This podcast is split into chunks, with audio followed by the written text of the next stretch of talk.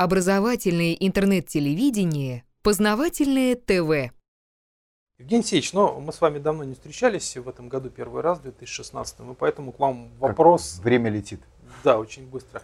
Вопрос, что, что происходит? Такая заварушка, каша вокруг Сирии происходит, внутри у нас в России какие-то изменения, подвижки. Вот вы как это все оцениваете? Ну, во-первых, самое главное, что происходит, это Россия продолжает лететь в пропасть э, санкций и кризиса. То есть самое главное, продолжается действовать сценарий американцев проведениями санкций, запрет России на использование кредитных денег, потому что они все иностранные, и, соответственно, падение катастрофическое, все время набирающее темпа падения российской экономики. А суть продолжает реализовываться американский план по ликвидации Российской Федерации, первый этап которого отстранение от власти э, путинской команды. А, соответственно, второй этап ликвидации, о чем говорил министр обороны США, и какие задачи ставили Обама, и представители английского правительства. Все идет по плану, по их плану. Пока. Как и в 1941 году. Некоторое время все шло по плану Гитлера. Мы сейчас просто наблюдаем точно такое движение и в России по американскому плану катастрофической ликвидации страны. Дальше просто речь идет о деталях этой ликвидации. То есть произошел ли перелом в общественном сознании, чтобы остановить эту ликвидацию? Нет, не произошел. Потому что этот перелом может произойти только на площадке нода. То есть как общественно-политических идей и технология решения этой проблемы. Потому что главная проблема вытекает из статуса внешнего управления страны, то есть отсутствие суверенитета. Потому, поскольку это пока не осознанно, не происходит пока и перелома. Слово «пока» я говорю, потому что, к сожалению, это традиционная русская а, ситуация, когда мы втягиваемся в Отечественную войну и только потом, потеряв полстраны, начинаем, собственно, воевать и побеждать. Поэтому я на победу надеюсь, хотя ее шансы с каждым днем, конечно, уменьшаются, уменьшаются, уменьшаются. Так что если вот вкратце, что... а дальше все это разбивается, главный ход на детали. Что такое Сирия? Сирия это попытка Путина отвлечь внимание от американцев от России, от санкций, путем заморского вот такого активного участия в конфликте. Важное решение, важное. Сумел он достигнуть своих целей? Сумел достигнуть своей цели. Американцам понадобилось полгода для того, чтобы они отчукались от того удара, который нанес Путин вот этим как бы кавалерийским рейдом по тылам врага. Будем так назвать вещи с вами. Это никогда не носило стратегический характер, тактический, но тем не менее это сработало. И вот только сейчас они перегруппировали свои силы, и, как вы помните, на прошлой неделе уже э, министр иностранных дел России подписал с э, госсекретарем США договор о российской капитуляции в Сирии. То есть да. это, был... это же как-то по-другому называется, о прекращении огня там, по-моему, соглашение было. Да, то есть у нас имеется отечественная война сирийского народа, который освобождает свою территорию от интервентов, причем международно признанных не просто интервенты, а террористы, которые уничтожают памятники культуры, массово убивают людей, являются абсолютными зверями. Да? И вдруг подписывается договор о том, что с ними огонь прекращается. Там, правда, хитрость какая? С кем с ними? Американцы говорят, с ИГИЛом продолжаете воевать, а с оппозицией нет. А мы спрашиваем, а кто оппозиция? А по американской терминологии оппозиция это уже 90% ИГИЛа. Вот так вот, раз, одним щелчком. Например, Алеппо, второй город в Сирии. Если бы Асад, а он уже подошел к Алеппо и уже начал его окружать, чтобы его освободить. Если бы Асад освободил э, Алеппо от интервентов, у интервентов скажем так, произошел бы перелом. Половина территории Сирии со вторым городом оказалась бы в руках Асада. Следовательно, вторая половина – это значительное политическое ослабление. Как только американцы это почувствовали, они тут же дали задний ход.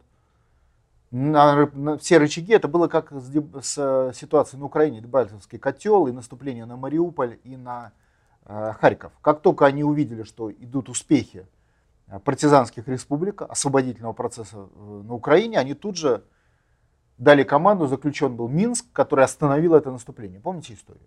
Абсолютно такой же сценарий в Сирии. Как только пошли войска Асада вперед, то есть началась деградация системы ИГИЛ, он начал отступать. Вначале тяжело, потом быстрее, быстрее, быстрее. Мгновенно появились американцы, которые сказали, не, ребята, теперь мир. Мы теперь вдруг сторонники мира, бомбить никого нельзя, прекращения огня, фиксируем статус-кво. А еще одновременно, если Россия не согласится, тут же появилась Турция э, с Саудовской Аравией, которая сказала, мы сейчас будем вводить в Сирию войска. Да. Для того, чтобы подкрепить позицию американцев. А суть позиции американцев простая. Никаких, не может быть никаких успехов, потому что, ну, видите, ну, русский солдат вообще, при, как только война, он побеждает. Это специфика такая. Поэтому задача американцев не дать русскому солдату победить. Неважно, в Сирии в виде летчиков и добровольцев, они там есть российские, э, на Украине или где-либо еще. И поскольку у России нет суверенитета, безошибочно сработал механизм американцев, которые дали команду России остановить это наступление. Россия сейчас, по крайней мере, на дипломатическом уровне наступление останавливает. А то, что ИГИЛ или Даиш является американским воинским подразделением, я думаю, ну все это знают. Вот взяли там всего лишь пару недель назад, предоставили им эти торнадо. Комплексы вот такие. Установки залпового Установки огня. залпового огня. Ну понятно, что предоставить эти торнадо могли только американцы и их союзники тур, турки. Ну вот же ясно же. До этого противотанковые американские комплексы. Ну ясно же, что если э, Асад будет дальше освобождать свою страну успешно, то будут предоставлены и средства ПВО, и, э, ну если они дали маджахедам и бандитам в Афганистане средства ПВО, что они не, ду- не дадут, думаете, вот этому своему собственному ИГИШ, который они теперь называют оппозицией. То есть до этого была оппозиция, потом стала ИГИШ плохие ребята, потом опять оппозиция. Но это конкурентная борьба. То есть американцы ведут себя совершенно обыкновенно. Они не производят, знаете, иногда говорят, они подло себя ведут. Ну, они всегда подло себя вели. Это специфика. Этот зверек ведет себя всегда подло. Такой зверек. Ну, давно было привыкнуть, быть, за тысячу лет.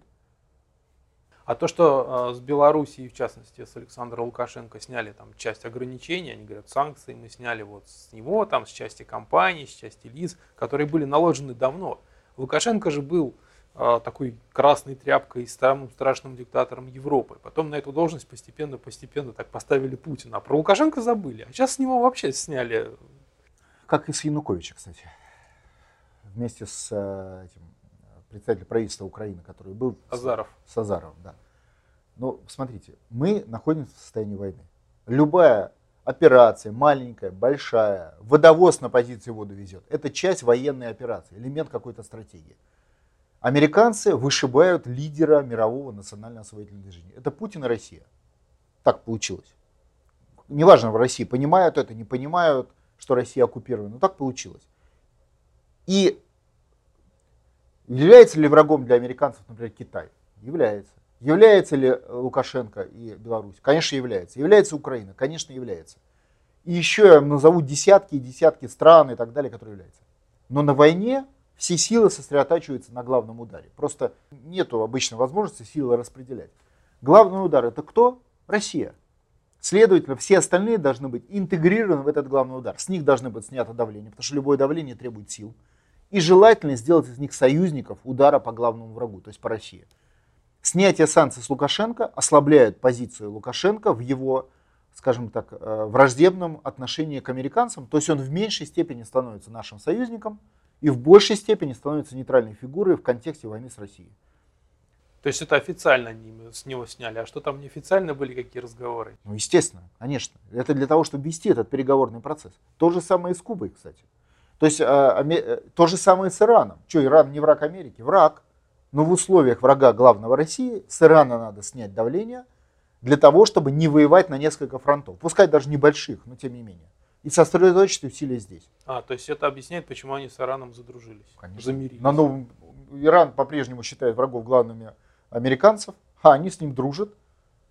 Мало того, благодаря этой дружбе они сбросили цены на нефть, что ударило по России, но поддержало Китай. То есть Ирану не был закрыт доступ на мировые рынки торговли нефти, они им разрешили торговать. Ирану хорошо вроде как, а нам плохо. Естественно, нам плохо, потому что плюс они добавили свои решения по поводу разрешить продажу американской нефти впервые после войны. Плюс союзники саудиты, которые держат низкие цены. То есть они наборами решений выбивают главного врага, даже имея от этого ущерб. Но любая война это ущерб для двух сторон. Там Гитлер, когда бомбил Россию, советские города, он что, не имел ущерб? Имел бомбы стоили денег, там, самолеты некоторые сбивали, правильно? Но это война, на войне, конечно, и американцы имеют определенные проблемы. Но в целом им главная задача зачистить политического врага. И ради этого они готовы даже чуть-чуть подзатянуть пояса. Тем более это на самом деле чуть-чуть. Хотя, как сказать, вот по тому же Китаю, посмотрите, что сделал Китай, пока пользуясь тем, что Россия в конфликте с Америкой. Он, прикрываясь Россией, будем называть еще, как вот, знаете, это главный китайский принцип, э, китайская обезьяна будет сидеть на горе и ждать, когда тигры там друг друга перегрызут, и тогда она спустится с горы и возьмет всю добычу. Ну, я перефразирую как бы основную стратегию китайскую. Вот так и здесь. Как только они увидели, что Россия сцепилась с Америкой, естественно, они понимают, что у Америки сил на Китай меньше или нет. Что сделает Китай? Он автоматически начинает решать проблемы своего суверенитета в экономике, то есть деньги получает. Как он это делает? Посмотрите, когда начали санкции против России, у Китая была высокая процентная ставка, 9,5%. Ну, там, в тот период времени. У Китая была, соответственно, инфляция порядка 9,5%. Как только Россия сцепилась с Америкой, Китай мгновенно опустил ставку вначале до 2,5%, потом до 2%. Соответственно, у него автоматически ушла инфляция на 2%. А для чего они это сделали вот в измерении текущего времени? Да очень просто. Посмотрите китайскую экономическую статистику за прошлый год. В Китае объем долларовых кредитов, то есть американских, сократился на триллион долларов. Что произошло? Китайские инвесторы и бизнес начал менять американские кредиты на, на юани, на, на кредиты в национальной валюте. Ну, потому что юань оказался так же доступен, как и доллар. А если раньше доллар был там, по 3%, а юань по 15%, то, естественно, любой бизнесмен выбирал доллар, потому что на 15 он прогорал. Тут юань снижает, снижается до цены доллара, и китайские предприниматели начинают перекладываться в юани. Что происходит с долларами, которые до этого они? Они их начинают возвращать американцам. То есть перестают перекредитовываться в Америке. Что результат? Триллион долларов у Америки оказалось привезенные из Китая в качестве ну, пустой бумаги, откровенно говоря что ударило по американской финансовой системе. То есть им нужно будет, надо покрыть, оказалось, за год только китайских 1 триллион. У них и так гос, э, а это все кладется на бюджет страны, на заимствование. У них и так 18 триллионов долгов. А тут еще добавилась необходимость выплачивать Китай, вот, на китайские деньги. Ну, не, не выплачивать, точнее, гасить. Гасить китайские кредиты возвращаемые.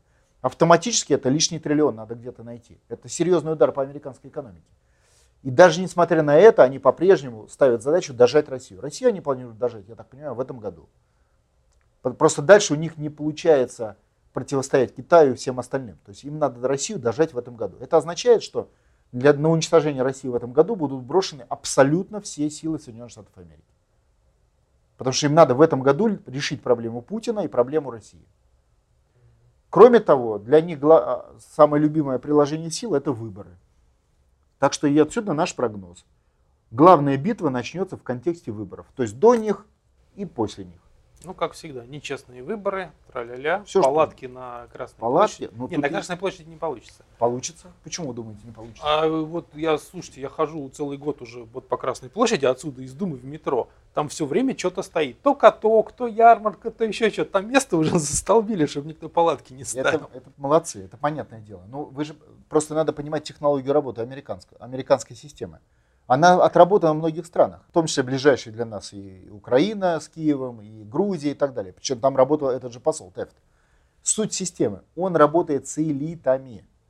Народ ему нужен, палатки, какая-то часть, Майдан, для бутафории, да, то есть показать картинку в телевизоре. Условно Народ говоря, сверг. Да, условно говоря, там 100 человек, телевизор покажет тысячу. Но эти 100 человек, это даже могут не граждане России быть. Да, у него есть где-то 5 тысяч боевиков Навального, у американского посла. Добавите к этому значит, э, украинских специально подготовленных мигрантов, которые под эти программы готовились. Добавьте недовольных, которые создают общий фон. То есть что произойдет? Вот конкретно что произойдет в этом году по американскому плану? Они должны сконцентрировать все, все удары, все конструкции своего давления в один, буквально в короткий период времени. То есть одномоментно уволить много людей и дать им деньги на билет в Москву. Это, за это отвечает пятая колонна в бизнесе которая, естественно, находится в Лондоне, и которую они раньше времени в основном не светят, потому что они готовят ее для главного удара. Если они засветят раньше, то просто э, этих заговорщиков могут административным ресурсом или по-всякому убрать. Значит, они оттягивают этот вопрос. Чиновники, вы думаете, случайно э, вдруг принимаются такие странные решения, хотя и поддержанными народом, но американцев народ не, не, не интересует, э, там, по московским ларькам законным, Ведь последний снос ларьков это все законные ларьки. Не, ну, ларьки, скажем, в Москве чистят уже в течение двух лет. Как только Собянин пришел, он да, стал 15 потихонечку их... 15 тысяч незаконных ларьков он убрал сразу. А 105 законных убрал сейчас. Да разве они законные? Сейчас. Которые Артем, убирают. вот сейчас как раз убирают законные ларьки. Я еще, я не сторонник ларьков, но чтобы было чисто, чисто по чесноку, да, он не смог убрать, когда убирал незаконные, судами и так далее, убрал пятнашку, 15 тысяч. Остались законные ларьки, на которые не было судебных решений. И вот сейчас он их и убрал. Для чего это сделано? Для того, чтобы использовать недовольство определенной группы людей, причем достаточно... То есть, видите, все их удары на элиты, на более-менее влиятельных людей, не на народ, потому что народ молчит, на влиятельных людей. Или сами санкции. Это Подождите, манипуля... а как э, ларьки связаны с влиятельными людьми? Потому что все-таки ларьки в Москве, которых можно просудить в судах и оставить против власти, городских властей, это ларьки, прикрываемые высокими начальниками. Ну, как минимум, понимаете, да? То есть с вами борется городская власть, которая всегда сильная, московская мэрия, и с вами она не могла расправиться в течение там, пяти лет, в том числе в судах и так далее. Да и сам Собянин это признает. Под каждый ларек у него зарезервировано по 330 миллионов рублей в случае проигрыша в будущих судах незаконного сноса этих ларьков. Поэтому это ну, достаточно известная вещь. Подчеркиваю, я не, не сторонник ларьков. Я просто говорю, как работает технология ТЭФТа. Она работает, формируя группы недовольства у людей, которые могут повлиять на процесс. Потому что ларечники худо-бедно, а несколько тысяч человек в Москве обозленных соберут. Ну, скажем так, это даже не такие ларьки одноэтажные, там шаурмы или еще чем-то. Более... Там двух-трехэтажные такие вот уже Тем... более ну, цивильные. Ну, понятно, которые смогли судом защитить. Да, да, да. Тем более, это значит, что и деньги есть, и возможности есть, и влияние есть, и влияние, взаимоотношения с полицией есть. Это же все важные вещи. Одно дело, это значит, если этот человек выйдет на антиправительственные действия или его люди – то, соответственно, он получит хотя бы на низовом звене полиции, но прикрытие. Как, который, раньше же его прикрывали с этими ларьками, понимаете? Так это не низовое звено полиции. Ну, я говорю относительно, такой да, московское. Да. То есть вот это все не случайно. То есть вот сидит американский посол, и он просто в плане один за другим реализует целый сценарий, в котором много пунктов, и в котором вот 5 тысяч человек от ларьков, столько-то от санкций, столько-то от безработицы, столько от реформы в здравоохранении, столько от реформы от образования. Просто 5 тысяч от образования, там 10 от здравоохранения. А поскольку таких проектов у них сотни уже накопилось, малый бизнес, которому вдруг приказом министра финансов налоги подняли с какого-то панталогу, и поскольку таких накопилось уже много, валютные вкладчики, которых здесь пятая колонна вводила за нос в Думе в том числе, говоря, мы вам из бюджета отнимем пенсионеров, деньги дадим. Вместо того, чтобы решить проблему, как это по закону положено, э, за счет э, 401 статьи Гражданского кодекса, то есть через суд, снизив плату для валютных ипотечников просто. Подожди, а Центробанк же как-то вроде разобрался с этим. Он сказал банкам пересчитать курс ну, по... Там... Это, это, это Центробанк написал бумагу. Вот вам бы пришла бумага. Имеете право отдать деньги Васе сколько хотите. Вот так и написал Центробанк. Ну какой частный банк, да и государственный отдаст деньги? Ну так, по-русски говоря. Ну подумайте. Вот согласитесь. Ну, то есть они этого ничего, это не, не жесткое предписание. Это блеф. Это просто откровенный блеф. Решается проблема через 401 статью ГК путем просуживания обстоятельств непреодолимой силы, вызванных решением государства, я цитирую Гражданский кодекс, в данном случае Центрального банка, который вдруг почему-то отказался от конституционного принципа поддержки рубля и отпустил рубль своим решением. Почему-то, я не пойму почему, ну с точки зрения закона, конечно и э, иностранных госорганов, которые объявили Россию санкции. Вот эти два решения привели к падению рубля и к проблемам у вкладчиков. Существенные обстоятельства, влияющие на их договор, которые они не знали, когда его заключали. Следовательно, надо просудиться и по суду, как в ГК и написано, не платить такую сумму, а платить в три раза меньше. Мало того, в этом случае банк получает основание не платить иностранному заему. Он же доллары же не печатает банк, он же берет в Америке. Значит, соответственно, чтобы дать нашим вкладчикам. Соответственно, банк тогда не платит по счетам в Соединенных Штатах Америки, ссылаясь на решение нашего суда. А это нодовская программа.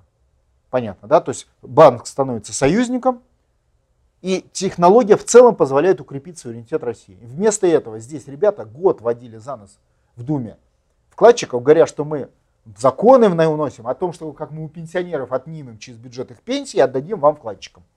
Это как вообще? Это надо быть наивным, чтобы верить во, во, во всю эту цирк, цирк, понимаете, который тут в Думе устраивали. Причем вкладчики, которые пошли правильным путем, а мы им об этом говорили два года назад, что так надо делать, но это юридически правильно, они выиграли суды. Только с ними втихаря договорились, что прецедент не создавать. Американцам же прецедент такой не нужен. Да и банкам не нужен.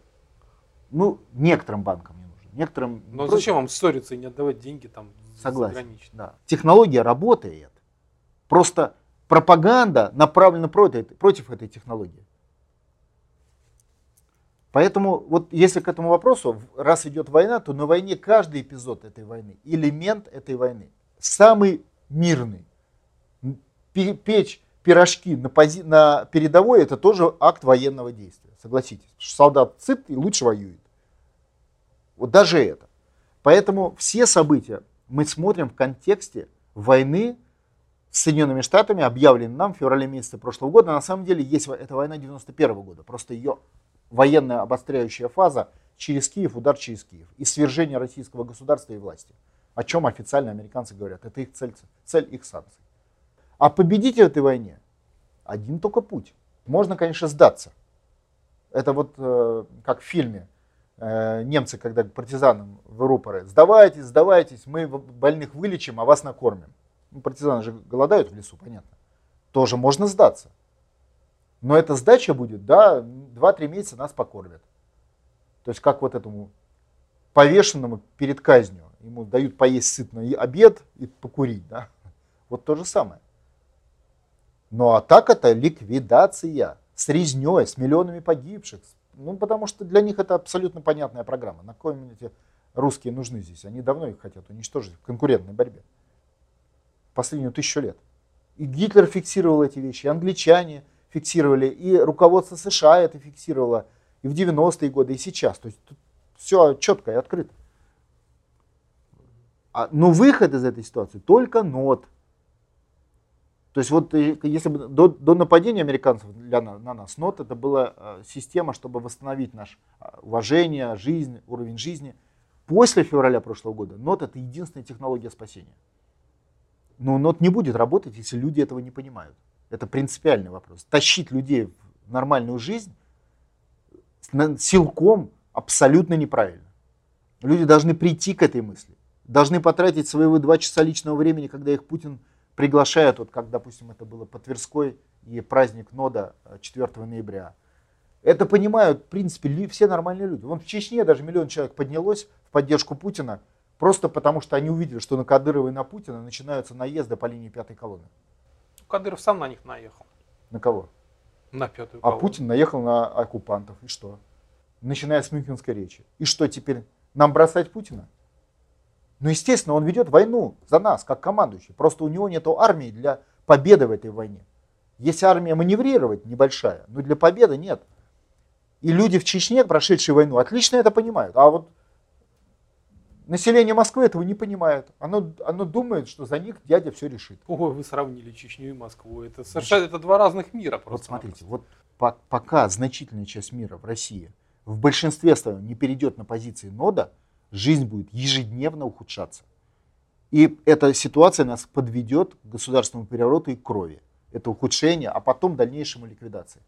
Поэтому на самом деле победа нода – ровно вот здесь, вот, то есть вот идет снижение жизненного уровня из-за американской войны, пропаганда нода и активная позиция нодовцев для того, чтобы людям разъяснять, как победить. Вот когда вот это вот совместится, вот с этого момента произойдет перелом в войне, Сталинградская битва.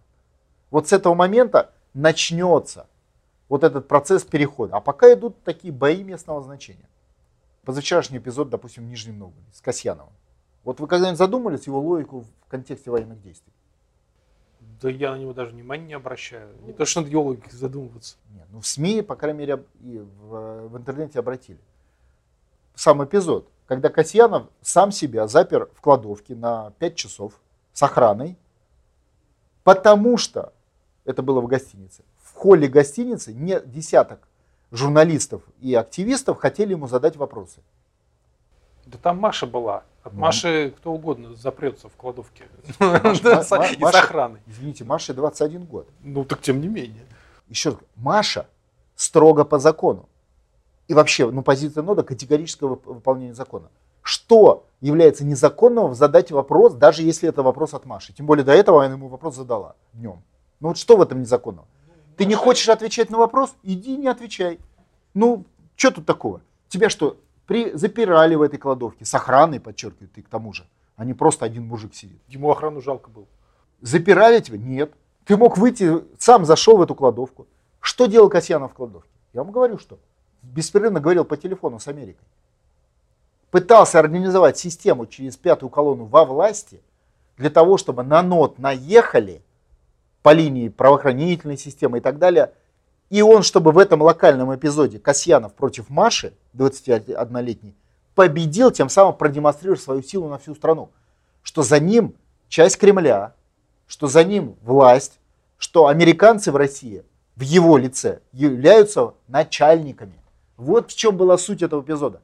И пять часов он там не, не плакал в страхе перед Машей с ее вопросами.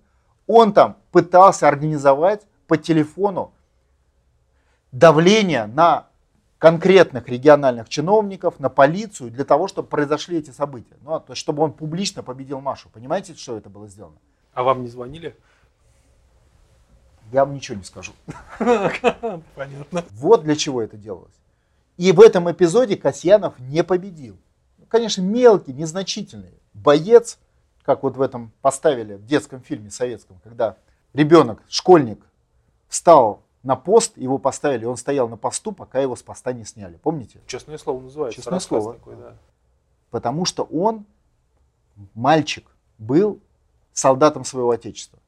Хотя ясно, что он, ну, ну что мальчик, ни, ничто, да. Вот так, вот, этой, вот такими солдатами Россия выигрывает войны. То есть против Маши генерал, фельдмаршал, потому что в американских терминологиях бывший премьер-министр это огромная фигура. И когда ну, там Гудков, другие наезжают, он прав. Касьянов это очень сильная фигура. Нет, он, конечно, предатель, но по предыдущему статусу он сильная фигура в американском понимании. С его кругозором общения, а он прямой ход в Конгресс, прямой ход к американскому президенту, он не смог победить Машу в пятичасовом противостоянии в этой кладовке. Понимаете, вот, в эт- вот эту логику надо просто понять, как устроены вот эти локальные эпизоды этой войны. Ну так бывает, когда один солдат, он панфиловцы встали и выдержали на- нападение целой дивизии. Так бывает, малыми силами побеждают. Но, к сожалению, этих побед мало. Просто технологически их мало. Пока. Но я надеюсь, что когда все-таки народ созреет, то есть когда падение жизненного уровня придет к включению мозгов до такой степени, чтобы они включились на уровне генетики, то есть люди начали думать, как их деды и прадеды, в государственном строительстве, в отношении к окружающей действительности, понимать, что враг это враг, друг это друг, твоя нация, твое государство, твой народ это самое главное, твоя сила. Вот только тогда начнется перелом и победа. Вот посмотрите, там в той же геополитике. Ну, вот я уже говорю, с какой стати граждане России вообще решили, что не надо защищать свою территорию, своей страны? Вообще когда-то такое было. Даже в мире животных, извините меня, животные охраняют свой этот самый, э, свой загончик. Там, как- ну, Правильно, животные охра- охраняют в пределах своей видимости. И люди в пределах своей видимости тоже охраняют. извините, для наших людей в пределах видимости 70 лет назад видимость была седьмая часть планеты по границам э, 45-91 годов. И, два- и 30 миллионов жизней они положили за эти границы, они просто так. То есть ни- никто же не сказал в 41 году, а что там, что берет, немцы там берут Минск, да, что там до Минска. Вот когда мою Урюпину возьмут, вот тогда я, может быть. А сейчас говорят, так это где проблема? В головах у кого? У наших дедов, прадедов или у нас? Я говорю про массу людей. Ну, конечно, это проблема. Вот эта проблема да, главная, да, то есть она тоже входит в понятие созревания. Для того, чтобы люди начали защищать свое отечество, они должны вернуться в реальную жизнь. Потому что сумасшедшие, которые, а нация российская сейчас даже официально, нет, я, я, не, я не могу себе, официальная позиция России. Нам американцы говорят, враги нам говорят, мы вас не можем понять. Вот мы понимаем, когда кошка защищает своих котят. Мы понимаем, когда животное защищает ореол своего обитания. Мы понимаем, когда дерево вытесняет другое дерево, чтобы доступ к солнцу был. Это же тоже конкурентная борьба. Дерево. А мы вас, русских, не понимаем. Вы полторы тысячи лет были нормальными, а вдруг вы объявили, что медведь теперь вегетарианец. Он теперь не ест мясо, он теперь не защищает свою, значит, землю, он теперь не защищает свою семью, он теперь другой стал медведь. Ну, понятно, что любой нормальный человек, враг, англичане, американцы, враги, ничего. Он рассматривает это либо как военную хитрость, либо как сумасшедшее, а сумасшедший на этой земле выжить не может. Сумасшедших просто увольняют с работы, если на работе у вас кто-то сумасшедший оказывается. Ну, это больной человек. Это больная нация. Она не подлежит выживанию на планете Земля. Так Россия ведет себя как больная нация, не под... я говорю, декларирует. Не ведет, декларирует. Потому что граждане не все так себя ведут. Но как вертикаль власти мы это, мы это понимаем почему. Потому что у нас нет власти, у нас коллаборационистская власть. То есть решения принимаются в Вашингтоне. Но вот для мирового сообщества мы ведем себя ненормально. Вот мне очень понравился, я а нашему телевизору по этой же причине очень не понравился. Фильм BBC. Не смотрели его? Рекомендую. Посмотрите фильм английский BBC. О нашем, о, на нашем телевизоре плохого про этот фильм не сказал, наверное, только, только не мой. Мало того, МИД издал официально, я видел, посол э, в, где-то в Латвии, что ли, или в Литве, издал бумагу, какой гнусный фильм. А что же в нем гнусного? Значит, в этом фильме действующие политики, они артисты, это важно, там бывший посол Англии в России, э, председатель э, палаты, общины и так далее. То есть действующие английские политики, которые реально принимают решения этого уровня. Моделируют ситуацию в фильме, ну, это называется штаб, военно-штабная игра а, обычно. Моделируют ситуацию, что произойдет, если Россия воспользуется своим международным правом по отношению к Прибалтике. Например, Прибалтика член НАТО. Это как бы осугубляющая сторона для Э, ну, они, они как говорят, НАТО мы защищаем, там есть соответствующий пункт о совместной защите и так далее. помните, я все время вам говорил о международном праве? Да. Я, может быть, я иногда думаю, может быть, я международное право понимаю неправильно? Англичане абсолютно так же и понимают международное право, вот как я его понимаю, как все его понимают. Только Россия его не понимает пока еще, как государственная система, как судебная система. Значит, итак, российская армия там в силу определенного события, неважно каких, появляется в, в, в Латвии. Ну, то есть переходит границу и появляется в Латвии. Латвия член НАТО. Естественно, срабатывает так называемый устав НАТО, и англичане направляют туда войска. 15 тысяч английских солдат. 15 тысяч английских солдат по дороге уничтожаются российским тактическим ядерным оружием. Это сценарий фильма. Я не говорю, что так будет, я говорю мироощущение англичан в конкурентной борьбе. То есть как думает штаб врага. Что делают англичане? Вот, Артем, что бы вы сделали на месте англичан? Вас, ваши войска, а это уже акт, считается уничтожение жесткой войны, да, уничтожают 15 тысяч в море, которых вы хотите высадить члену НАТО Латвия. Да, на кой мне это Латвия? О!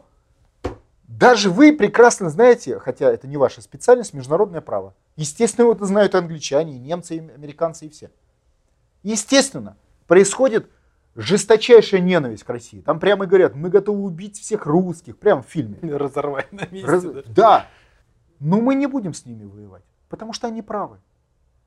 По международному праву. Потому что Прибалтика является территорией российского, они так не говорят, но это за кадром, российского отечества. Мы, англичане, не будем умирать за 2 миллиона, э, рисковать даже, да, за 2 миллиона этих э, латышей, которые там живут. Это я говорю из фи- фильма, где говорят политики, действующие английские политики. Это их слова. Это не артисты. И абсолютно логично. И это же понятно, что если бы российская армия вторглась в Берлин, в, э, в Лондон, то они бы дрались. Но они-то знают, что территория Прибалтики, Украины и все остальное есть территория большой России, защищенная международным правом. То есть в, этих, в этой ситуации рисковать против закона международного права даже, даже враги наши англичане не будут. А уж про американцев я вообще молчу, понимаете? Потому что они открыто говорят, это ваше право. То, что вы дебилы и отказываете от своих прав, это болезнь. Это не является, знаете, как бы вашим же хочу, соглашаюсь, хочу. Это ваша болезнь. А болезнь с мировой арены такая нация уходит. Потому что больные в конкурентной борьбе не участвуют. Они тут же исчезают, погибают. И понятно, что если мы отказались защищать свое... Я вот иногда езжу по Ленинградскому проспекту, э, и справа Академия пограничной службы. И там написано, чужой земли мы не хотим ни пяди, но и свои вершкам не отдадим. Это и есть национальная идея и лозунг государственного строительства русского народа и государства. И мы от него отказались. Ну, естественно, мы сумасшедшие. Я понимаю, что сейчас вопрос экономического кризиса и санкций. Нам как бы не до этой проблемы. Нам еще решить бы здесь проблему, в Москве, чем мы там про Прибалтику или про Украину, да? Но на самом деле решение проблемы в Москве приведет к решению проблемы там. Вы думаете, почему Путин не смог сопротивляться американцам по поводу Алеппо и, э, их запрета брать Алеппо в Сирии? Потому что у него тулов нет. Ну как вы можете вести, тем более удаленные боевые действия, удаленные действия, то, помните, я всегда говорил, Дарданелла не достанешь без... Если у вас отсутствует тыловое обеспечение, экономическое, политическое, социальное, людское, в конце концов, это невозможно. То есть никакой командующий, это будет авантюра.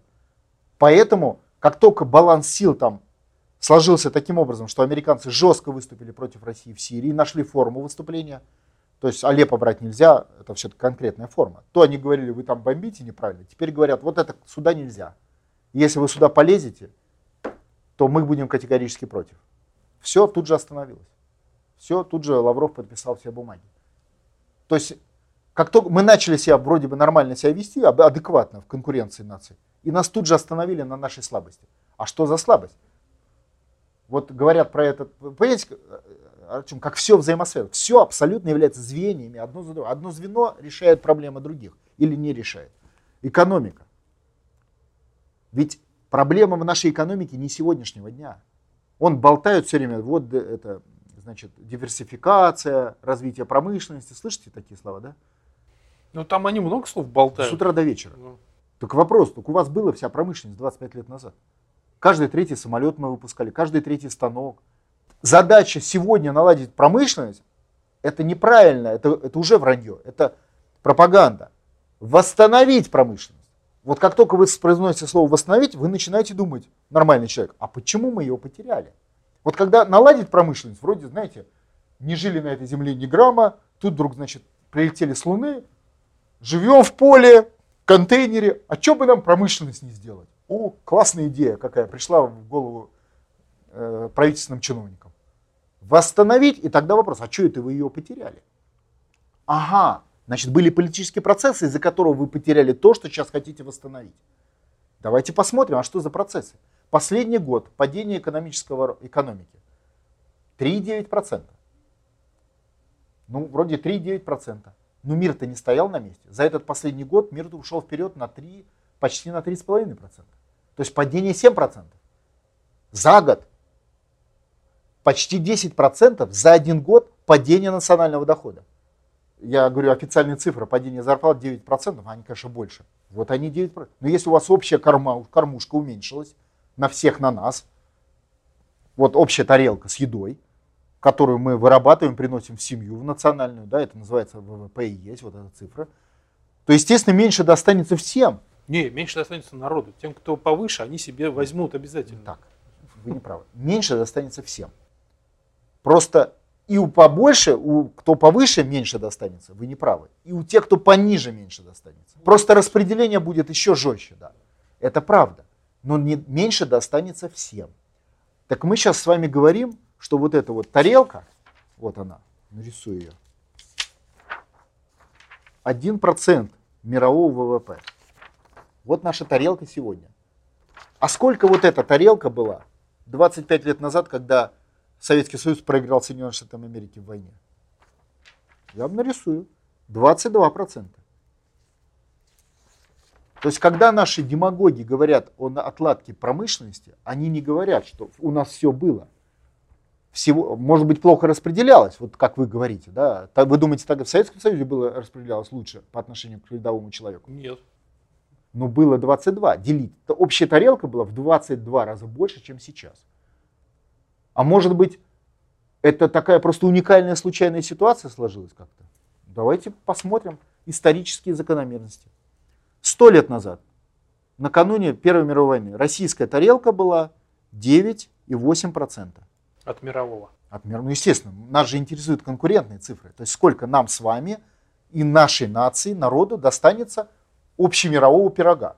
Потому что понятно, что идет прогресс. Там, сто лет назад айфонов не было, сейчас айфоны входят в распределительный механизм, понимаете, да? И так далее.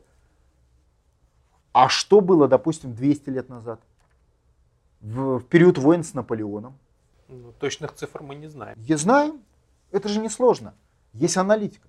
Нет, очень просто. Были, были нации, были народы, Всегда видно, кто сколько потреблял. Эксперты легко посчитают. И эта цифра никто с ней не спорит. Ой, не верьте экспертам, Евгений Ну, секундочку. Ну, какая разница? Ну. Особенно историкам. Слушайте, это не историки, это экономисты. Ну, знали... еще лучше, не верьте историческим экономистам. Это, это просто вранье в квадрате. Ну, почему? Там же считается все. Сколько, сколько выращивали пшеницы, сколько выращивали пеньки, сколько били зверя, сколько э, давал флот. Это все несложно посчитать. То есть э, специалисты это посчитают. Просто мы с вами не специалисты. Ну, даже я хоть и экономист, но я думаю, что я, если разберу, ну, поэтому я беру цифру, которая нейтральная и которая признана всем миром, то есть экспертами разных стран. Так вот, Российская империя 200 лет назад имела 5,5% мирового продукта.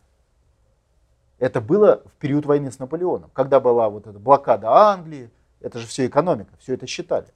Так вот, если вы посмотрите этот расчет, а когда у России был 1%? Ну, естественно, приблизительно, плюс-минус 50 лет. Если вот в этих цифрах. Я вам скажу, даже не в период Петра Великого, который был всего лишь 300 лет назад. То есть мы досчитали до 2, в период Ивана Грозного. 1% России был, российской территории была в 6 раз меньше. Население было там меньше 12 миллионов, но население это относительный фактор. 1% был тогда. Приблизительно, конечно. То есть речь идет о том, что поражение 91 года отбросило нас на 400 лет назад.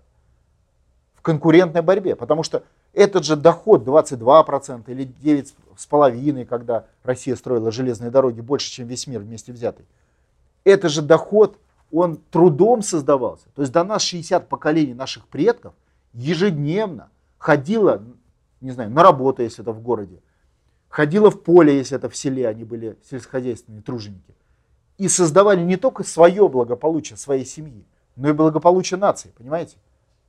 И вот это все было предано и попрано за какие-то 25 лет. Видите, вот эта вот динамика положительная за 25 лет нас отбросила на 400 лет назад. То есть это поражение 400-летнего масштаба. А теперь у меня к вам вопрос. Вообще-то говоря, у нас территория нашей российского государства одна седьмая часть планеты, да? Одна седьмая часть. А национальный доход 1%. Вот когда национальный доход был 22%, ну и территория сопоставима, тогда понятно было, да, как вы с одним процентом удержите эту инфраструктуру в принципе. Да никак. Об этом и речь. То есть ликвидация России в экономическом плане решением 25-летней оккупации предрешена. То есть даже если американцы нас не добьют сейчас, вот в этом году, как они планируют, да, военным путем и госпереворотом и так далее. Мы отдельно, наверное, об этом поговорим. То в любом случае мы не выдержим удержания этой территории просто в силу отсутствия инфраструктуры, вызванной оккупацией внешним управлением, а не просто так. Вот и все. То есть вопрос экономической безопасности, ну, в среднесрочной, долгосрочной перспективе для нас является так же важным, как вопрос военной безопасности и, соответственно, экономического суверенитета. Да ведь мы не построили за последние десяток лет ни одной железнодорожной, вообще метра железных дорог, ни одного НПЗ. Как вы вообще удержите ситуацию, если у вас ничего не развивалось? А нам в ответ говорят, что у нас все хорошо. Я вот о чем. То есть люди, которые говорят, что у нас все хорошо системно, да, они изначально вруны. А сказать, что и работают на врага, а сказать, что у нас все плохо, есть первый, ну не все плохо, а вот конкретно плохо, есть первый шаг к решению проблемы. Потому что если вы говорите, вот как э, Улюкаев говорит, да у нас рецессия закончилась. Что этими словами он вам говорит, когда толдычит? Он вам говорит, что я ничего делать не буду. Ну все же закончилось, все хорошо, мы идеально живем, у нас все закончилось. Значит, я не буду проводить реформу Путина. А что предлагал Путин? Посмотрите, это же и это измерение, тактическое. В своих посланиях он говорит, снижайте процентную ставку до нуля, ссылаясь на опыт ФРС и ЕЦБ. И распоряжение издает. Что означает снижение процентной ставки? Возвращение позиции не только 22%, а 33%, потому что под ногами у нас все-таки природные ресурсы, одна треть планеты. То есть решение Путина автоматически. Может быть, кому-то вот эти цифры кажутся какие-то отдаленные. Подумаешь, там где-то кто-то 22, 1%. Конкретно давайте посмотрим измерение каждого человека. Сколько средний доход в России на сегодня? Официальный. Я говорю официальные цифры. Я понимаю, что они лукавые, ну давайте других нет. Да я даже не знаю, но, по-моему, неофициальный там 1015, наверное. Вот если Неофициально по, по, по реальному. 32 тысячи рублей. Это официальные цифры? Это официальные Это цифры. брехня, ну. Причем для Москвы реальные цифры. Нет, для Москвы, а Москва не вся Россия. В Москве я только э, там Для 12 олигарха миллионов. более чем реальные цифры. 32% это и олигарх, и нищий. Ну, 32 тысячи вы имеете. Да, 32 тысячи, я извиняюсь. Это олигарх А, ну если мы берем среднюю, как бы, Калькулятор дайте. Сколько у нас сегодня курс рубля? По-моему, 77, да? Или 78? 32 2, э, тысячи. Делим на 77. Получаем 400 долларов с небольшим. Средний доход среднего россиянина с учетом олигархов, зарегистрированных в российской юрисдикции. Таких нету, ну, богатых людей. Потому что все олигархи в Лондоне, они сюда не входят. Просто потому что они иностранные плательщики. Итого 400 долларов.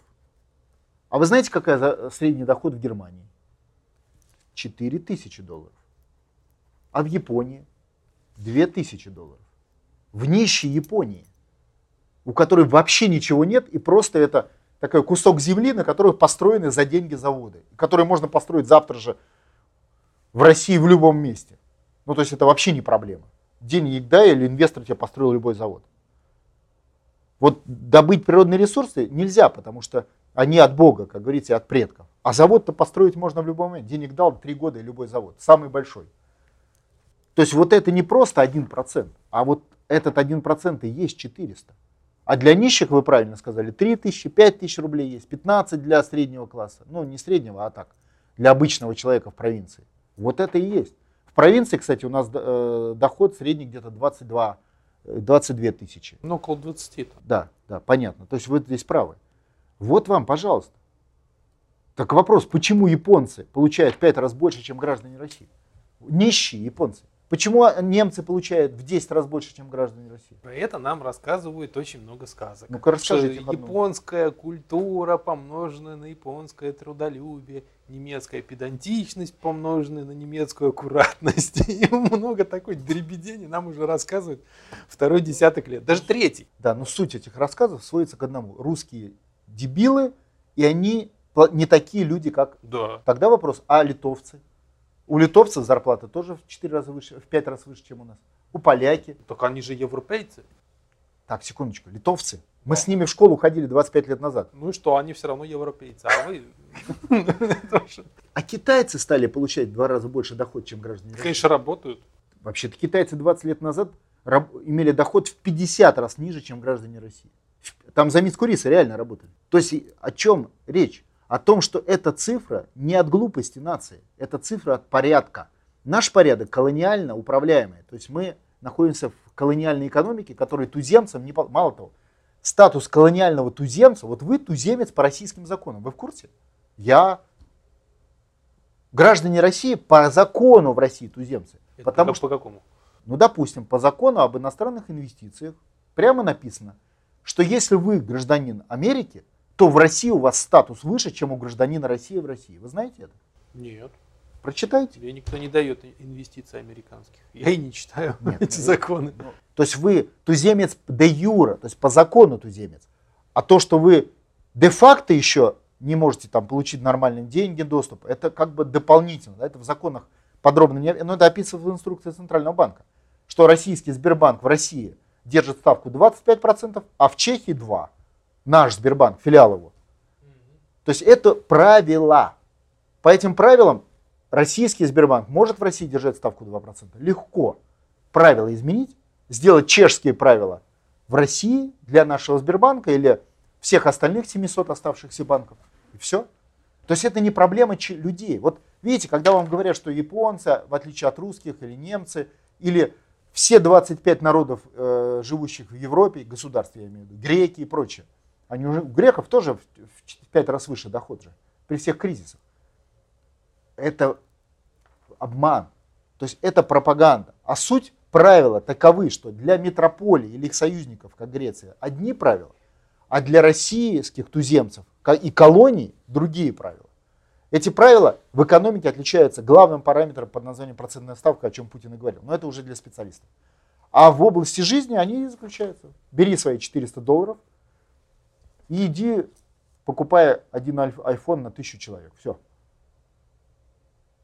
А вот немец будет при, той же, при, той же, при тех же ценах, а цены сопоставимы, будет покупать 10 раз больше. Просто потому, что он живет в стране с другими правилами, не колониальными. То есть изменение правил это вопрос одного дня.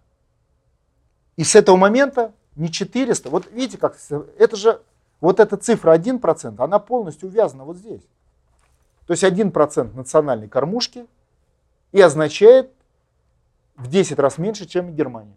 Понимаете, связку, да?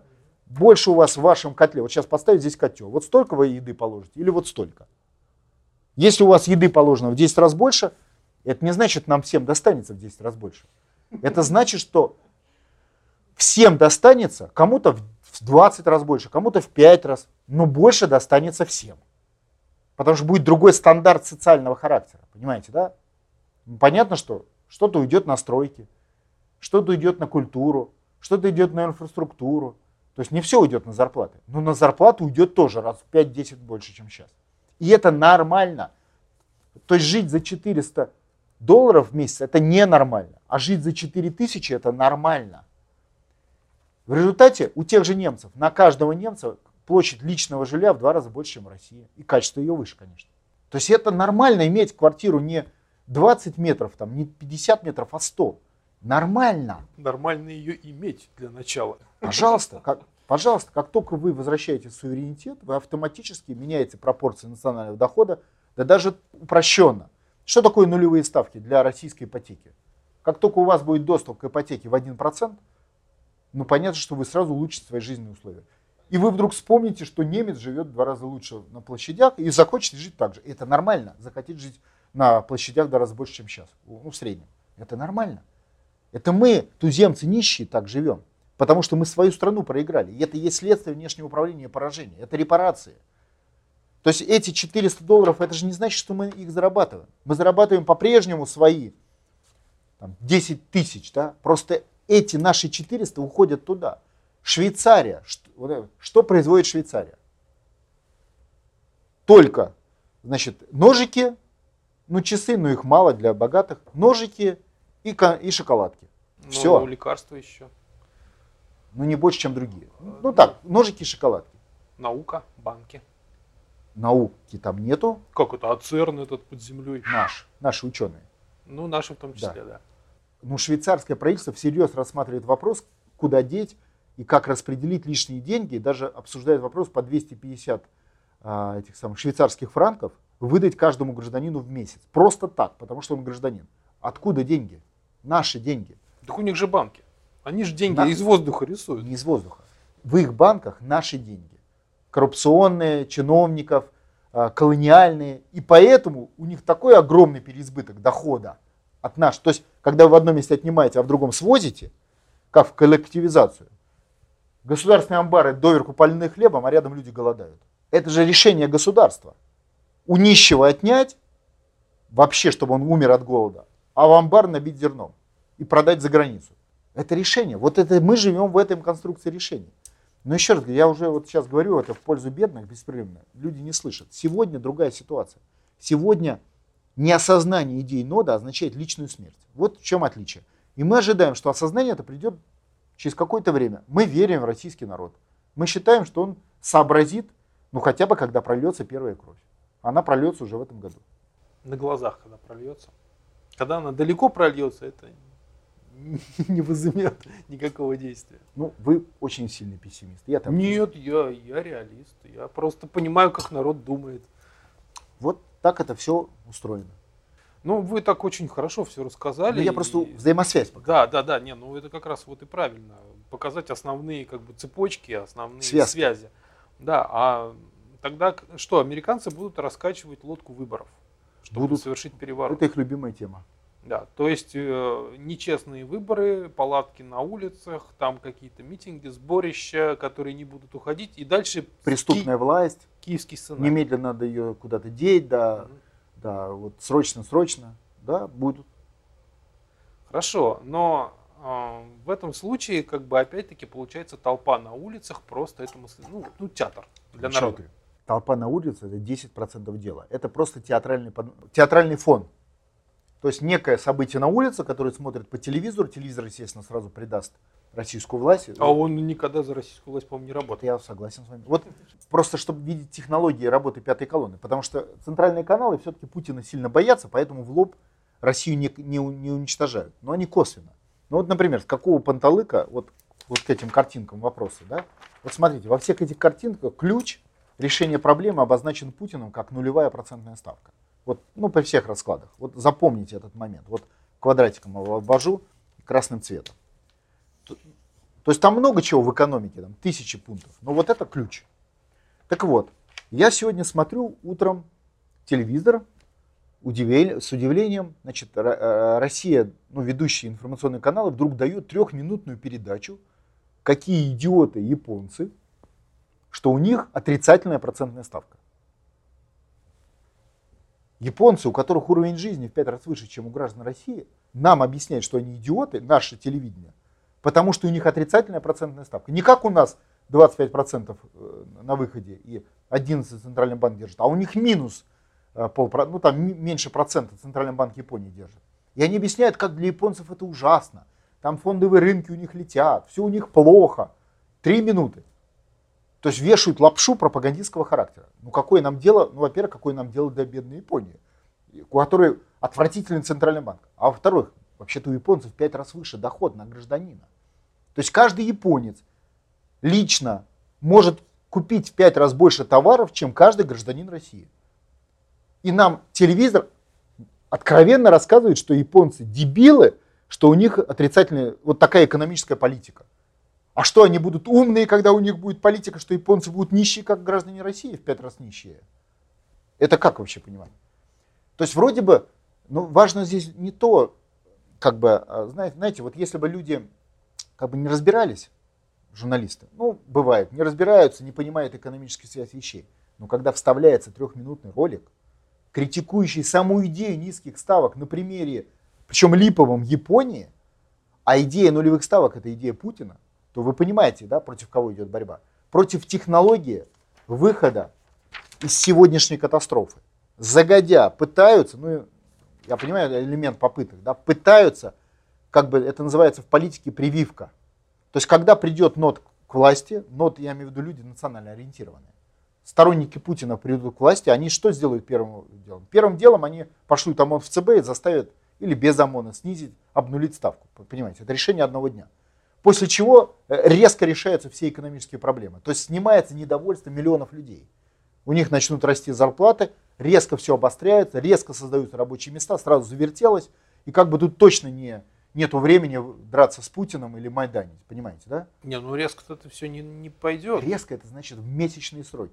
Ну реально резко. То есть у нас сегодня э, желающих получить кредит по рублевым нулевым ставкам, ну там плюс 4%, где-то на, я вам сейчас посчитаю, на 200 миллиардов долларов, это те, которые отдали иностранные кредиты и не смогли там перекредитоваться. Две- 200, ну где-то 250 миллиардов. 250 миллиардов То есть разговор идет про предприятие. так а предприятия-то деньги кому дадут? Не, не только и мелкий бизнес, и все. Почему? Все, у кого есть проекты, причем проверенные иностранцами. Ну, для начала. Я, я не считаю, что у них лучше проекты.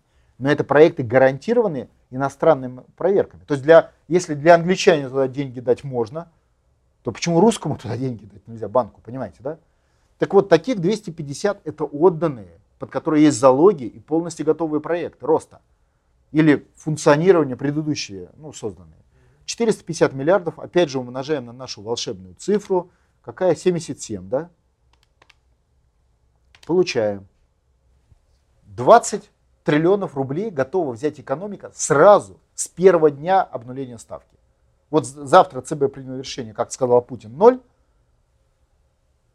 Мгновенно банки пересчитали под ноль, Ну, потому что для них это вопрос компьютерной программы. Программа все же готово. Просто цифра доллара меняется на цифру рубля в проекте. Понимаете? Проект готов. Все, 20 триллионов готова Россия освоить.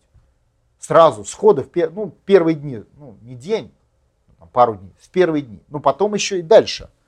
В первые дни готовы освоить. Что такое 20 триллионов в экономику? Сразу решена проблема безработицы. И сразу пошли вверх зарплаты. Они не сразу, они не удвоились. Они просто начали тенденцию к росту. То есть сразу забегали эти менеджеры, директора начали искать сварщиков, строителей, токарей, менеджеров, экономистов. А как ты их найдешь? Только повышая зарплату. То есть прибегают к человеку, ты нам нужен. Без тебя мы не можем освоить огромные деньги кредитные под э, проекты. Значит, мы тебе тащим зарплаты, естественно. Повышают доходы и все прочее. Социальный пакет. Это технология. А главное, изменится сразу вектор экономики. Это все увидят. То есть это не сразу до всех дойдет, как говорится. Потому что э, через бюджет это освоится где-то через полгода, потому что эти же люди 20 триллионов заплатят налоги в бюджет. Ну хотя бы возьмем 13%. Хотя бы. Уже 2,5 триллиона сразу пошло в бюджет. Но я только один налог назвал, без НДС, а без других. Ну так, чтобы. Уже. То есть людям заплатили зарплату, они, естественно, заплатили налоги. Значит, у нас сразу пошли э, про, про путинские указы о повышении доходов населения, которые он не отменяет, майские. Вот они откуда финансируются должны. О чем Путин и говорил в своем послании. Понимаете технологию? Естественно, это катастрофа для американцев и пятой колонны в органах власти. Поэтому главная битва в экономике будет за процентную ставку. И для этого заранее, это называется прививка, как бы заранее создать отрицательное общественное мнение – российские ведущие СМИ начинают критиковать японцев с их пятикратным доходом по отношению к, России и с нищей страной, что еще более удивительно, да? Как работает нулевая ставка в нищей Японии. Ну, естественно, держали людей за полных дебилов, пугая тем каким-то там падением фондового рынка, до которого все на, на 3% вообще всем по барабану, тем более японский. Да это, этими рынками, падениями что-то пугают постоянно. Ну, это анекдот. Постоянно слышно. То есть гражданам России я перевожу, что говорит российское информационное пространство. Вам не надо повышать доходы, потому что в Японии на 5% упал денежный рынок, когда они сделали вот это.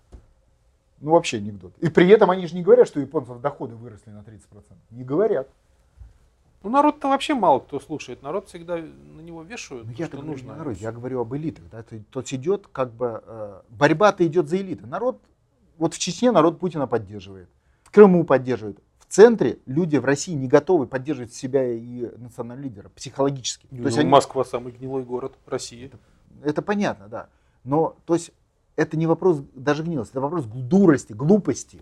Потому что два часа постоять на Тверской, когда сказал Путин в день нода, небольшая плата за то, что у тебя удвоится доход, понимаете? Ну, смотрите, вы вот с одной стороны говорите, что э, при совершении оранжевых революций на улице Майдан, там палатки и толпы, это все декорации, да?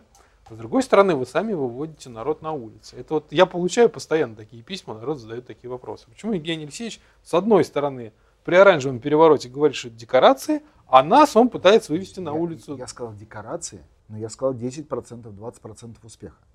Это касается и сил добра. То есть не только сил зла, Майдана, американцы, но и сил добра. Если у главы государства, вот как в Чечне, есть поддержка, армия, а это политическая армия, люди на улице. В его под... не, не просто люди на улице, а люди на улице, когда он приглашает. Когда командующий говорит, армия, стройся. То есть выходит командующий, ему надо наступать. Он на плац труба зовет, строится. Блин, никто не вышел. Вместо армии вышло два полка. Ну ясно, наступление отменяется. А где люди? А, кто в самоволке, кто пиво пьет, кто вообще плевал на, на все вот на Россию. Это как? То есть я же не говорю идти на улицу вообще. Я говорю идти на улицу, когда зовет командующего или его люди. А это четкие форматы. И Владимир Владимирович организует такие форматы в среднем раз в квартал. Ну, потому что раньше тоже глупо чистить, потому что не выходят люди. Условно говоря, Зорька играется раз в квартал, не вообще всегда. Но для актива продвинутых людей, нодовцев, это пикеты. Но пикеты это подготовительный элемент вот этого события. Это не происходит. Хотя, еще раз говорю, два часа потратить и за это получить многократное увеличение своего семейного дохода, ну, ну это же понятно, что это ничего. Нет, не хотят. Москва хотят. город богатый. Здесь люди живут хорошо. Так почему мы и говорим? А вот в Чечне не очень. Поэтому там поэтому, и вышли. Поэтому мы и говорим людям, это ваше решение плохо жить. Это вы приняли решение плохой жизни за 400 долларов в месяц и все время ухудшающие условия этого проживания. Это ваше решение. И мы, ни НОТ, ни Путин не будет за вас заставлять вас жить хорошо. Пока вы не решите жить хорошо и не попросите государственную часть, вот я имею в виду национально ориентированные силы во главе Путиным, начать решить эту проблему, пообещав ему свою поддержку, естественно. Ну, заявление напишите. Хочу жить хорошо, грубо говоря. Но если вы заявление не пишете, значит вас все устраивает. Вы мазохист, может быть. Но это ваша проблема. Вот а про это вопрос и есть.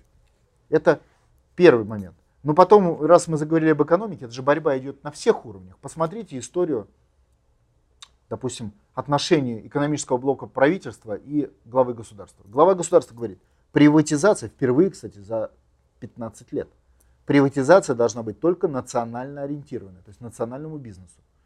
Правительство собрало для этой цели. На следующий день член правительства Люкаев выходит и говорит, на приватизацию приглашаем австрийцев. Только что, вчера сидел, выслушал команды главы государства. Это как вообще? Это открытая фронта.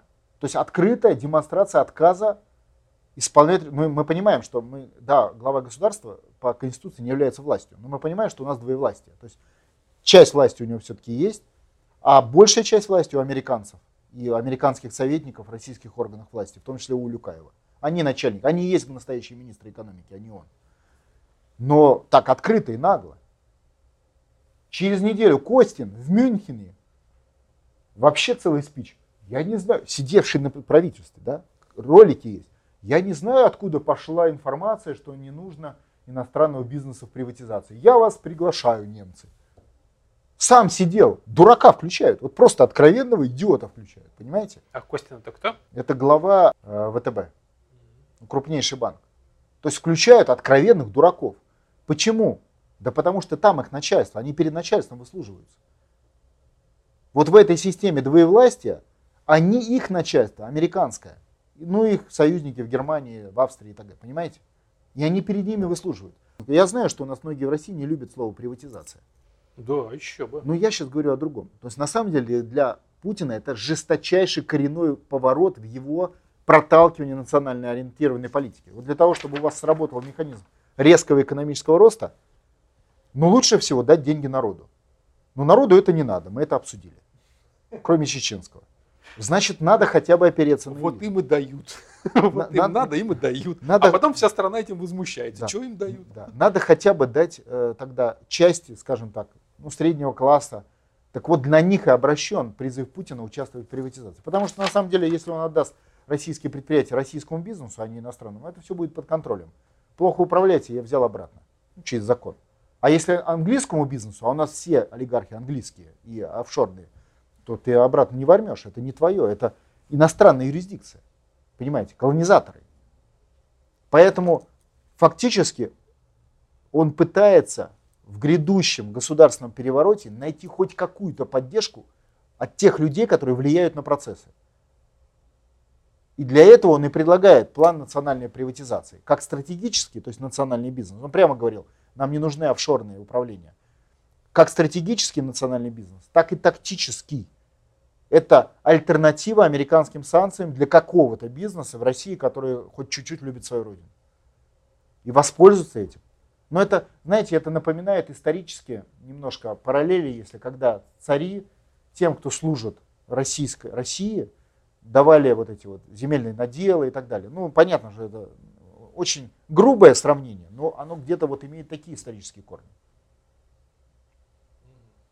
И проблема народа в том, что он не хочет быть игроком экономическим в этом, не только политическим, но и экономическим. Потому что если народу на улице миллион, то Путин начинает побеждать, когда он собирает.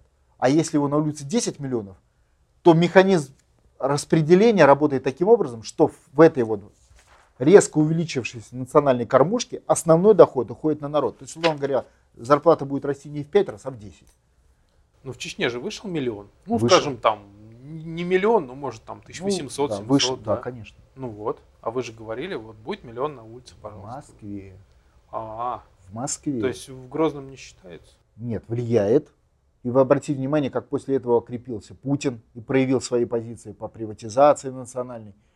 Но это как бы э, элемент. И, кстати, по поводу Чечни, иногда тоже. У вас не вызывает исторических аналогий сравнения звучания двух фамилий? Малюта Скуратов, Рамзан Кадыров, нет? Понятно, на что вы намекаете. Ну, это исторический процесс. Тоже важный фактор.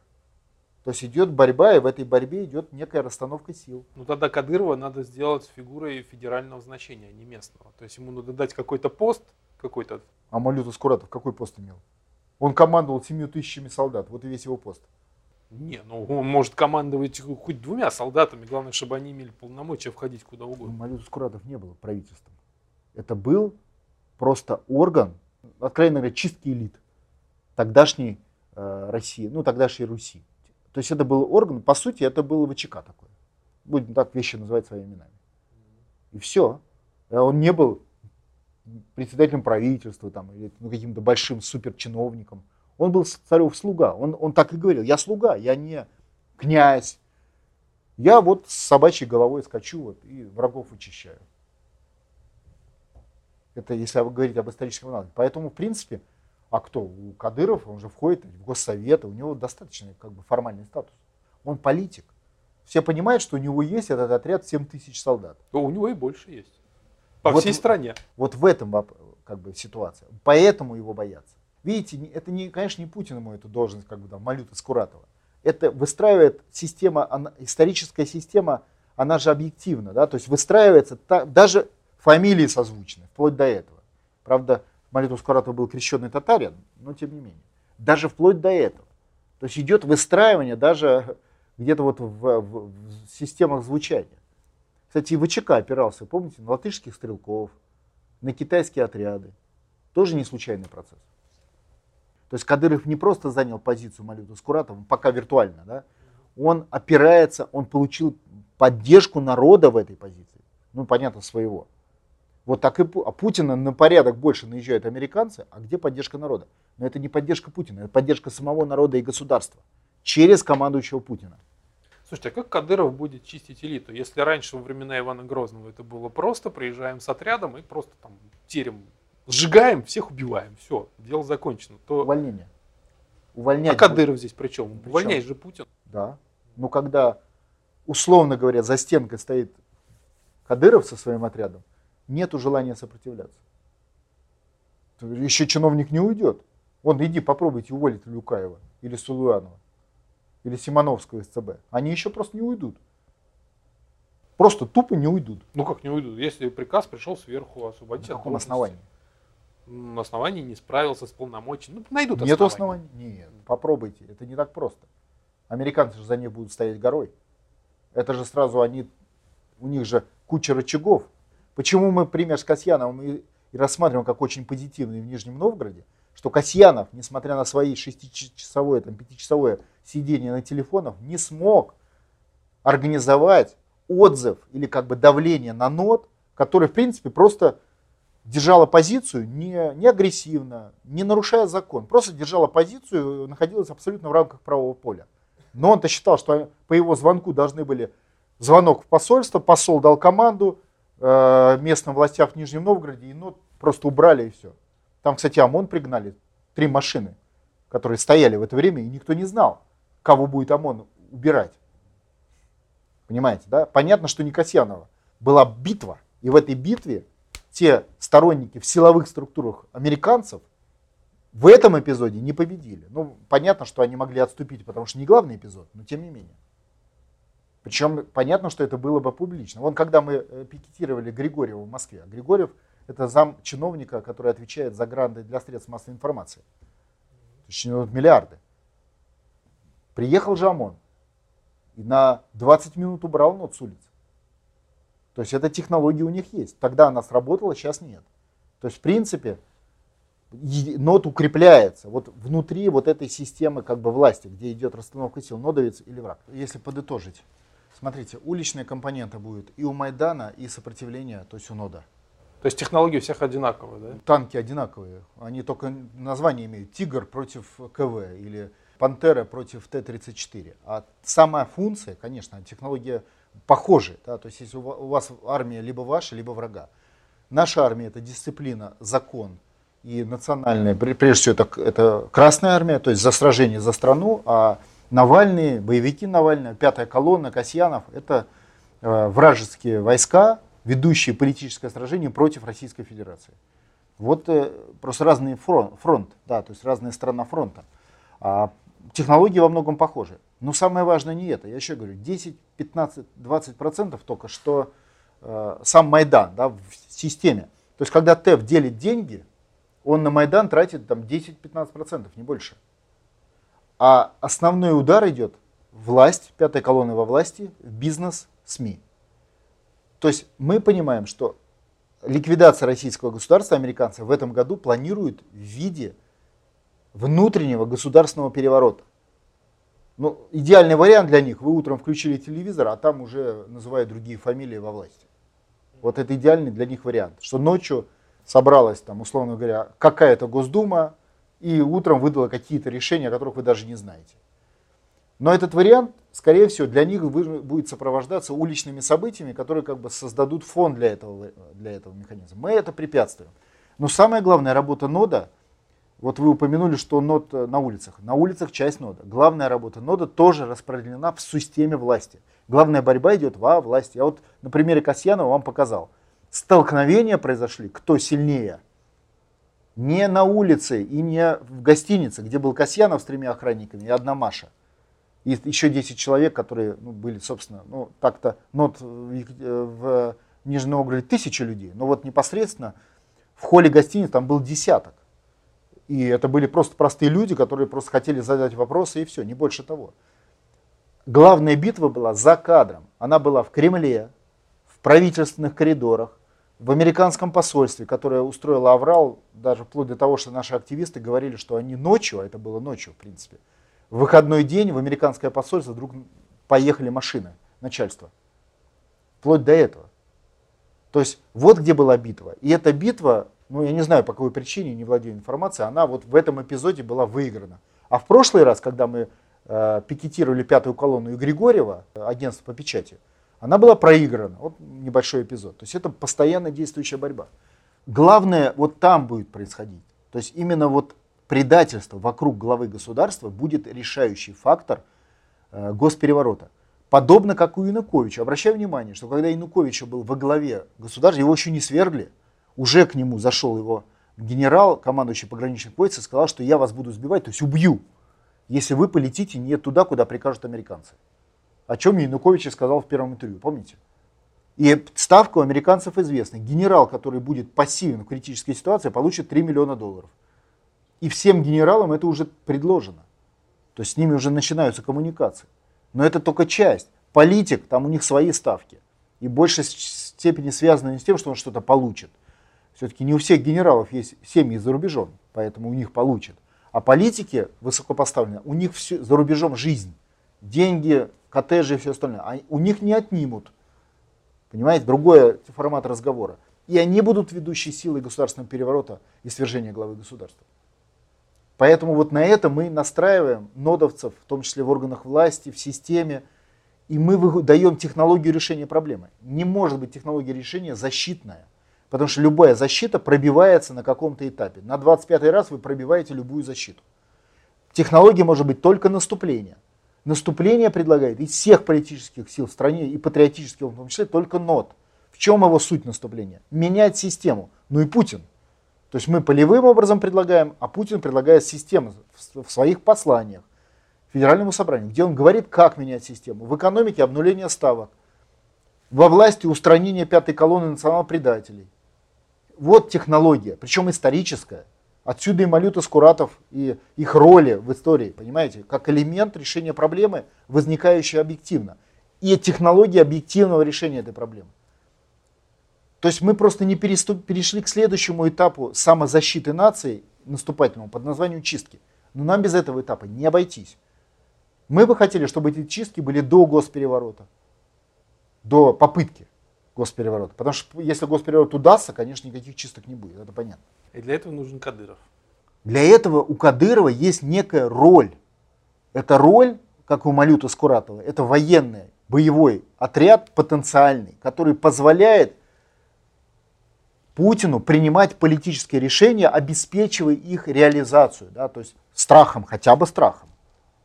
Отсюда он рисует эти свои, значит, ролики, там, вот, всякие там. Винтовки. Винтовки, да. Он эту роль реализует. Это историческая роль. Она как бы объективна. Если не он, то кто-то другой. А кто другой? Вот он удачно вписался в эту конструкцию.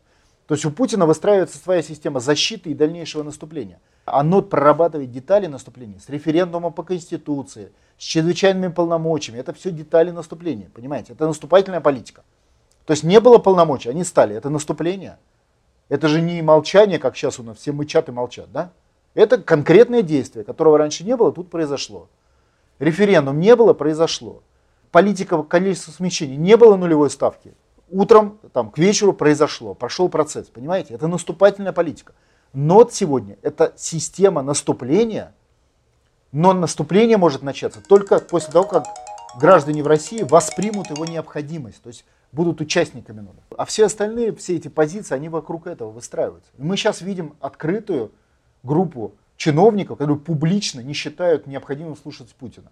Мы видим, полностью изменилось внутреннее окружение. То есть я вот получаю дополнительную информацию. Многие люди, которых Путин сейчас отодвигает от себя, они участники заговора. Он знает про заговор, просто у него нет власти этот заговор вырвать с корнем, понимаете? У него нет, он же не царь, у него нет полномочий. Но про заговор он знает. И заговор достаточно открыт и очевиден. То есть он достаточно формируется в открытом пространстве. Ну, тут недавно был, он уволил большое количество опять высокопоставленных начальников. Да, и в том числе вот такие внутренние чистки идут, заговорщиков, потому что он получает информацию. Но в целом он поменять систему не может. Ее поменять может только источник власти – либо потенциальный, либо действующий. У нас потенциальный источник власти, потому что источник власти в России Америка. Но потенциальный источник власти народ.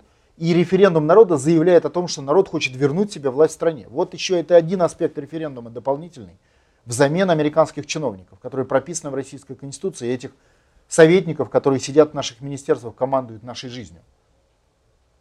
Вот такова технология.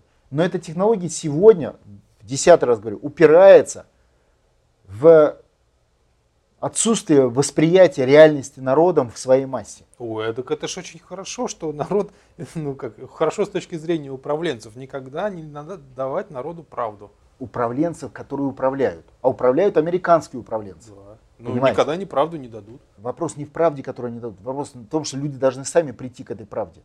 Они сами должны, вопреки средствам массовой информации, дойти до нее, потому что это их личная жизнь и личная их семьи жизнь и просто выживание физическое, и экономическое, и какое угодно. И их, и их страны. Когда бомбить будут, тогда дойдут. Пока не будут, не дойдут. Ну, значит, будут бомбить. Ну, а, Артем, просто если вам нужно, чтобы вас бомбили, чтобы вы стали умнее, значит, вам придется пройти через это испытание, как прошли ваши деды и прадеды. Мне не нужно, чтобы меня бомбили. Я говорю не про вас, я говорю про людей, которые нас смотрят. А, не, ну те, кто смотрит, те-то что-то понял. Ну, это а уже те хорошо. остальные же не смотрят. Уже хорошо. Вот идет этот процесс. И этот процесс закончится только победой нода. То есть если кто-то думает, вот на, на нод некоторые наезжают, я вот говорю просто как эксперт. Другой технологии, кроме как через нод, у вас просто нет. Вы можете решать проблемы нода, не называясь нодовцем, хотя это глупо. Понимаете, да? Но вам все равно придется и эту технологию, это единственная технология, которая откроет вам дверь выживания. Другие технологии, их просто нет, это блеф, но их и нету реально. И их формально даже нет. Правительство же говорит, никаких технологий, терпите и умирайте. Все, вся технология. Оно так не говорит впрямую. Ну, по сути, так. Оно же говорит, нет кризиса. Раз нет кризиса, значит, мы ничего не будем делать. Так ведь? Ну, раз нет проблемы, зачем ее решать? Ну, вы несколько усугубили, но правительство занимается тем, что вешает лапшу, по крайней мере, в информационном пространстве. Министр, потому что э, э, Медведев лично к путинским реформам присоединился. То есть он за изменение системы. Лично. Но система такова власти, что министры плевали и на главу государства, и на председателя правительства. Потому что у них начальство в Вашингтоне, и то начальство для них, в их понимании, мозгах, зубастие этого начальство вашингтонское, зубастие, не только сильнее де юра, но и сильнее де факто во влиянии на процессы в стране. И то, что Владимир Владимирович от многих своих тезисов их не, не, не продавливает так жестко, как он их продавливал пару лет назад, например, чистки во власти, когда он говорил о национал-предателях во власти. Помните? О том, что они будут снижать жизненный уровень. Как раз говорит о том, что расстановка сил не в его пользу. То есть тут как бы не до наступления, тут бы отбить атаку, понимаете? Потому что все-таки чистки это уже наступательная технология, не оборонительная, а наступательная. Ну, тем не менее, чистки у нас есть, вот кто-то увольняют кого-то там. Нет, нет, чистки пятой колонны, то есть людей, ставящих задачу уронить жизненный уровень народа. А у нас чистки по коррупции. Коррупция союзник пятой колонны, но все-таки союзник. То есть это не политические чистки, а как бы коррупционные. А надо, чтобы были политические. Вот подобно тому, когда у нас 15 миллионов вышли в День Победы с портретами дедов, они вышли за страну, но они не дожали вопрос. То есть они не вышли за реформу страны в сторону восстановления суверенитета. Это второй этап. То есть полшага сделали, а вторую половину шага не сделали. В результате процесс не пошел, понимаете? А мог бы пойти. Да потому что народ уверен, что мы самостоятельная страна. Ну, большинство это, населения. Это глупое мнение, которое приводит к катастрофе. То есть это, это надо пережить, переломить, переосознать через испытания. Вот этот процесс мы сейчас и наблюдаем. Дай бог, чтобы он закончился до ликвидации страны. Познавательная точка ТВ. Мы не зарабатываем деньги, а распространяем знания.